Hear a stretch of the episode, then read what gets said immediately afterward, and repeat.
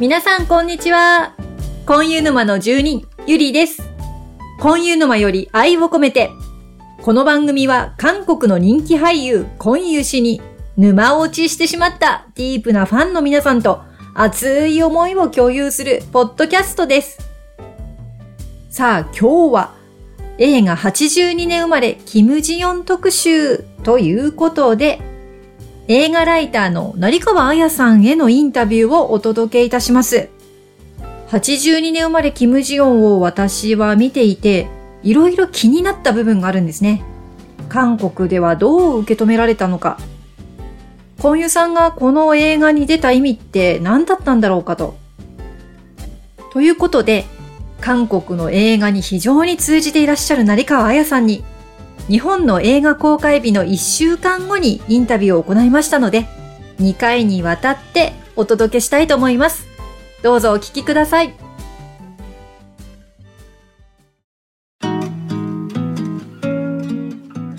本日は映画ライターの成川彩さんにインタビューさせていただきます。成川さん、こんにちは。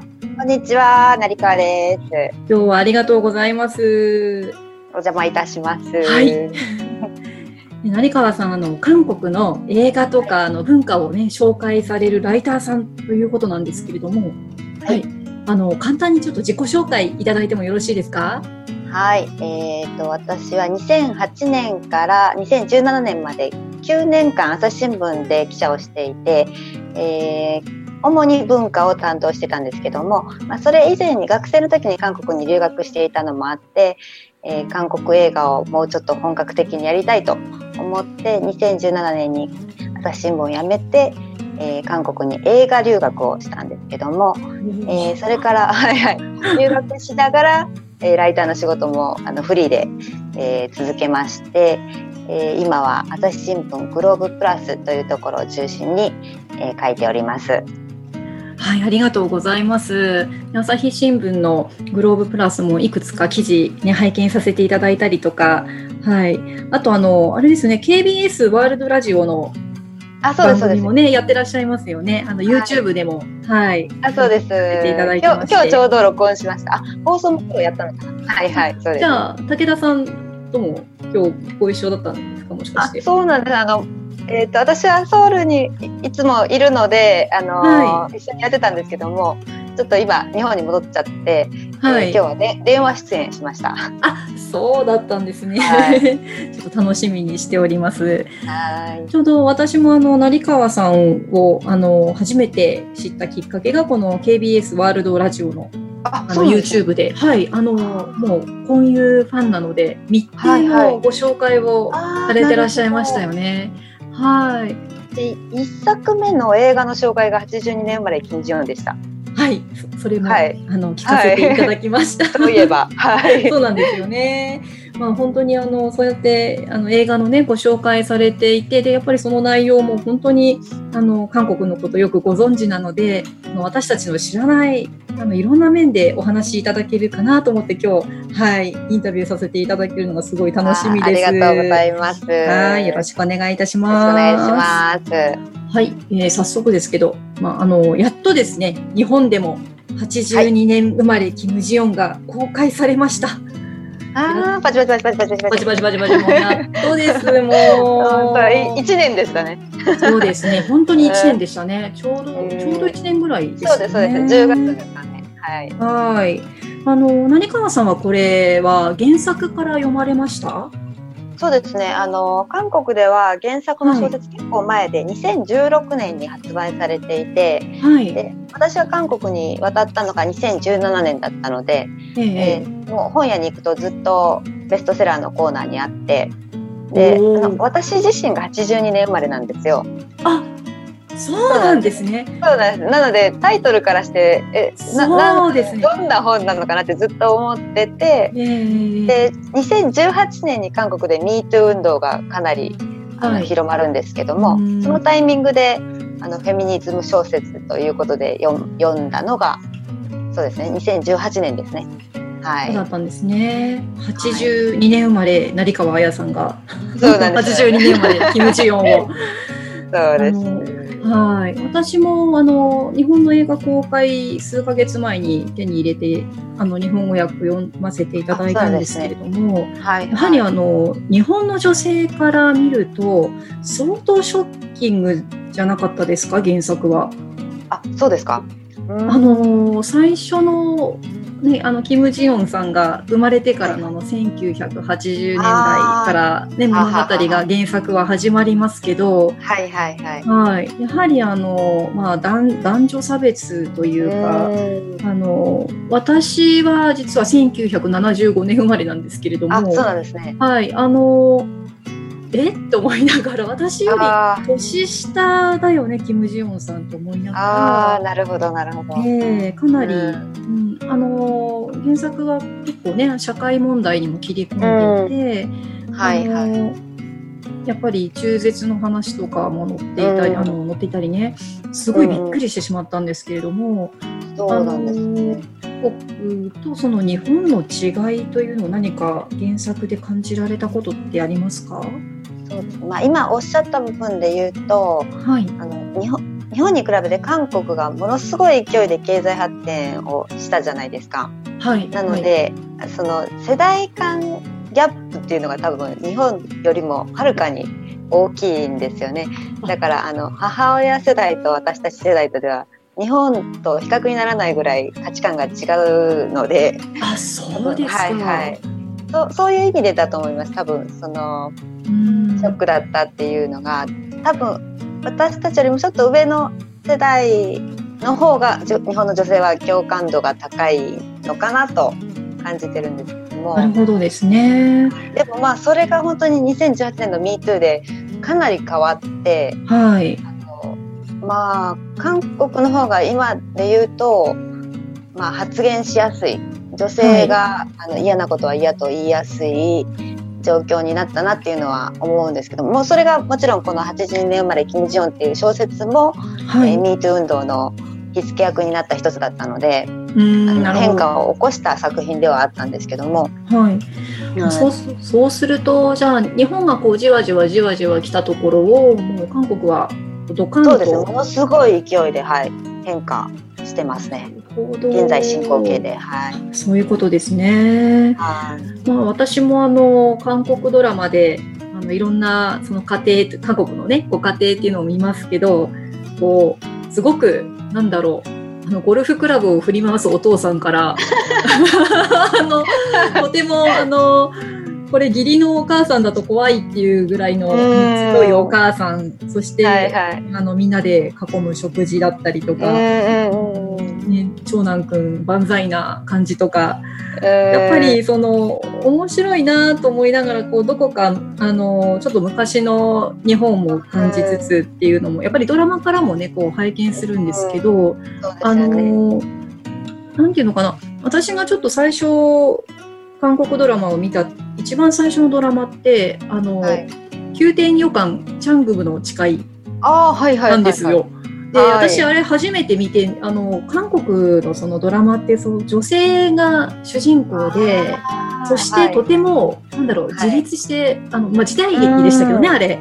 そうですね。はいはい。時代にも負けず男にも負けず、こううん明るく明るくだったかな？ちょっと あの最後復讐劇だったんであれなんですけど 非常に能力も高くてあのそれでのし上がっていく女性っていうのもすごく印象的で。あー韓国ってこういう女性がたくさんいらっしゃるのかなって思ったのが最初だったんですけれども、実際はすあのねキム・ジヨンも、うん。あの映画と原作拝見させていただいて、あこんなに葛藤があったんだっていうのをすごく感じたんですけど私はあの正直小説もまあ映画もそうですけどキム・ジヨンって、はい、あの言いたいことが言えないっていう性格じゃなはいいですか。そうですね。まあそれがゆえにまあ溜め込んで溜め込んで結局憑依してしまうっていうはいことなんですけど、それは私はどっちかっていうと日本の女性に似てるなと思いながら読んでたんですよ。はい、まさに。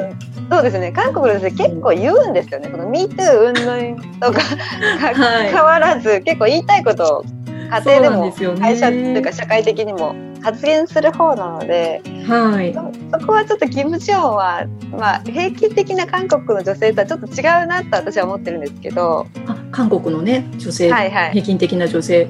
これは韓国ではどう受け止められたんですかね？女性像としてう。んそうですねやっぱりまあまあ、とにかく話題になったっていう意味ではあのすごくいいんですけども、はいまあ、全然違うなんか実際の韓国と違うっていう人もいっぱいいたり、まあ、世代によっての受け止め方が全然違うと思うんですけどもちろん共感する人も、まあ、かなりたくさんいたしはい。で、まあ、アンチフェミニズムみたいなのも結構出てきてあの日本でも対象になったりそうですね。日本でもいくつか記事読みました。びっくりしました。そうなんですよ。うんでまあ、私はなんかさっきおっしゃったように韓国って日本と違うなと思うのは家族と親戚のつながりがすごく強くって、はい。うん、でその分よく集まるんですけどもはい。はい。であのーまあ、キム・ジヨンが自分の母親に憑依する時がそうだったみたいに旧。盆とかそうそううん。旧盆とか旧正月みたいな時にあの結構大勢親戚が集まって、はい。お供え物だったりとか食事とかを大体長男の嫁が作るんですけど。あそういうのを聞くと、まあ、ものすごい体力的にも精神的にもやっぱり気を使うしあ、そうですよね。そういうのはよく聞くので、まあ、そのあたりのストレスはちょっと日本と違うところがあるのかなっていう。そうですよね。まあ、今もなないわけではないと思うんですけど、私も一応長男の嫁なんであるにはありますけどやっぱりだんだん薄れているなという感じはしますよね。そうですよね。あと結構周りがすごいあの結婚とか子供を産む産まないとか子育てとか、はい、そういうことにかなりあのおせっかいというか世話というか いろいろ言ってくるので日本だとあんまりそのあたりちょっと気を使って言わないだろうなと思うことを。そうそうあのあまり触れずに、他人でもね結構 出てきたりするのでそのあたりなもねちょっと違いますよね。割とねそのストレートに、ね、言う女性が多いのかなっていうイメージはやっぱりあります。まあ、そことちょっとねあのちょっとかけ離れてる感じのキム・ジヨンさんではありますけれども。うんそうですよね。はい。これはまあ原作が、ね、相当強烈なイメージで、でもはいずっとその淡々とその積み重ねていく感じが、もうあの読み終わった後の読後感がまあすごかったんですけれども、あのこれ成川さん映画化されると決まった時に、まあ、どんな風に受け止められました？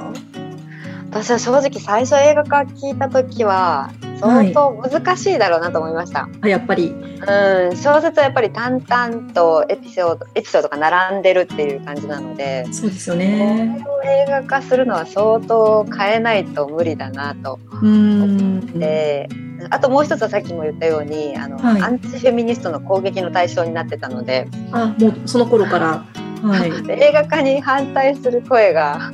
なんと。堂々と反対するからすごいなと思った。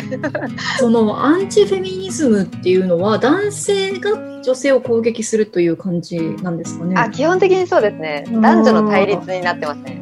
女性はそうあるべきではないというような感じなんですかね？うんなんか女性の方が得してるみたいな言い方をよく。うんそうか。あ、そうあの平気に行かないとかそういう。そうですね。あうんそうですよね。日本ではありえない話で、うん、そうなんどうしですよてもね2年間行かなければいけないという。うんそれも結構ね20代の初めの一番、うんいい時期というかそうですね。もう遊びたい盛りで。そううんプラスあの就職を考えるような時期でもあるのでそうですよね。キャリア的にも。得してるみたいに言われるなるところはあります。ほどね。はいそれはもう日本にはない感じですよそうなんですそうなんね。まあ甘えたことを言ってるんじゃないよという男性の叫びみたいな感じなんですかね。そうですね。まあ、ともあれ、まあ、映画化されると決まってでこれがまあさらにあの原作では影の薄い夫の役に、夫の役に なんとコンユがコンユさんがキャスティングされたということでこれは知った時はどんな感想を持たれました？いやこれもびっくりしましたなんか、はい。まあ、ファンの皆さんはよくご存知と思うんですけど、ええあの2016年にあの映画「釜山行き」あの新幹線ですけど、ええ今ではえええ新幹線と密偵とえはい。ドラドラマ「トッケビ」ではい。もう時の人みたいになってたんですけど今夜さんが。そうですね。ででその後何人出るのかなと思ったら絶対オファーが殺到してるはずなのにはい。映画もドラマもほとんどほとんどというか出ない時期が続いて、そうですね。うん、でほぼ CM ぐらいだったんですよね。えええー、本当に次何出るのかななんで出ないのかなとか思ってたら、うんうんうんキム・ジヨンだったのではい。よっぽどなんか出たいと思う理由があるんだろうなってあうんまあ、小説の中ではあんまりね夫は存在感なかったのであ、そうですそうね。いうさんが出るからには相当違うんだろうなって、うん いうのは思いました。ねちょっとその原作通りのイメージにどうしてもイコールにならないっていうか、本屋さん自体が。そうなんか原作読んでて、あの夫がかっこいいとは全然思ってなかった。そうそうそう、そうなんですよ。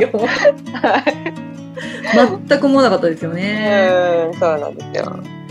いやー私は最初あのキム・ジヨンのこの原作があの日本で紹介された時にちょっと気になってはいてはい。でただその時婚友さんの存在を実は私知らなくって。ああははは。はい、でその後にまあファンになってから実はそのもう82年までキム・ジヨンというものがもう撮られていて公開されているってあはでは。びっくりしてじゃあじゃあ早速読んでみようって思って、うん。あの小遊さんが演じる夫かってえー、みたいな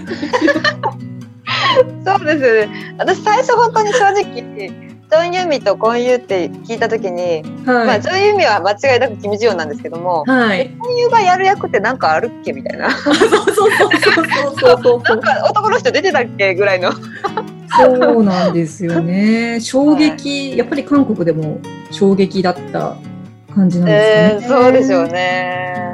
いやー。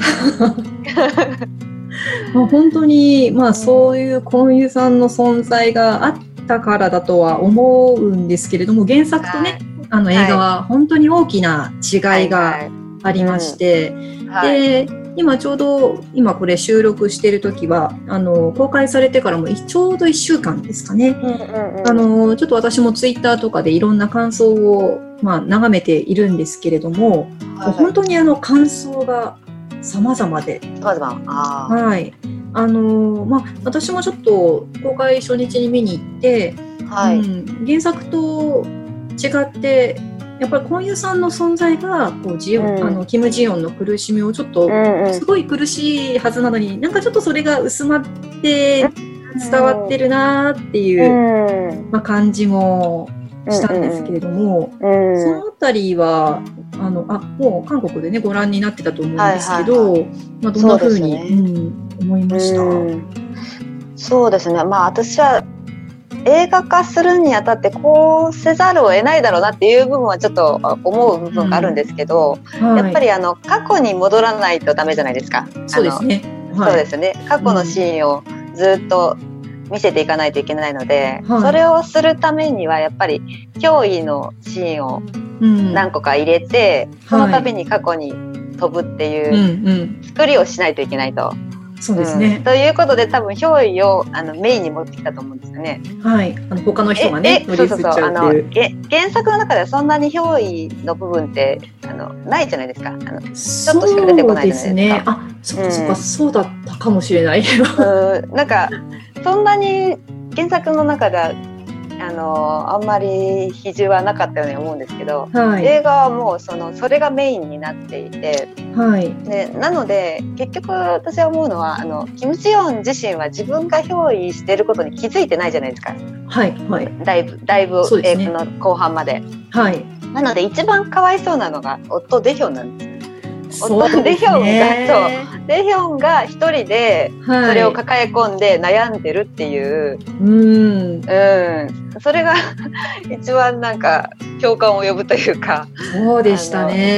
そう、あの、かわいそう、あの、自分の責任かもしれないと思って悩んだり、そうですね。どう打ち明けていいのかって悩んだりとうか。ん。会社に行けば行ったでね、なんか、うん同僚からあれこれ言われたりとそうか。そううんそうなんですよね。だから多分多くの人はキム・ジヨンよりもデヒョンに共感したんじゃないですかね。母母親と。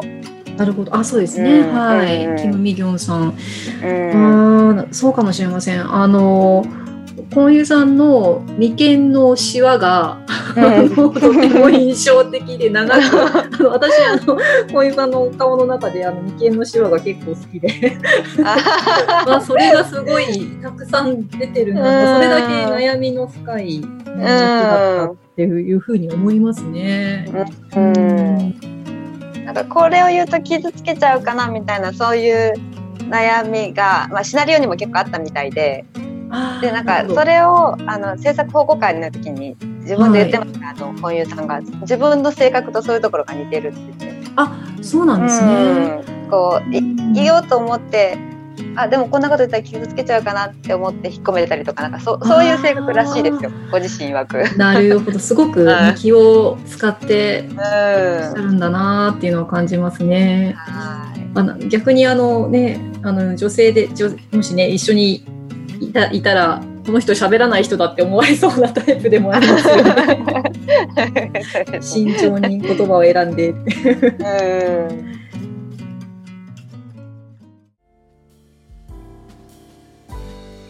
はい。今回はインタビューの前編をお届けいたしました。さすが、韓国で取材されている成川さんですよね。いろいろ深くお聞きできてとっても良かったです。特に映画化が決まった時の韓国の状況、もうアンチフェミニストの攻撃の最中だったということで、その逆境の中、出演を決めたコンユさん。もうやっぱりリスペクトですよね。コンユさんの作品選び、まあ、どんな状況でもこれと思ったものを決めて出演する。そしてその役になりきる。コンユさんの俳優魂を見たように思います。さあ次回は気になるこの映画のラストですよね。ちょっといろいろ謎も多かったとは思うんですけれども、そこを読み解いていったりとかですね、また深くお話を聞いていきたいと思います。その後編の後はですね、いよいよ皆さんのキム・ジヨンを見た感想をお届けしていきたいと思っています。アンケートフォームの方も Twitter、Instagram、Facebook、ブログの方でご案内してまいります。締め切りはまだ決めていませんので、気が向いた時に入れていってくださいね。それでは今日もお聞きいただきありがとうございました。今湯氏への思いで皆様の日常が幸せいっぱいでありますように。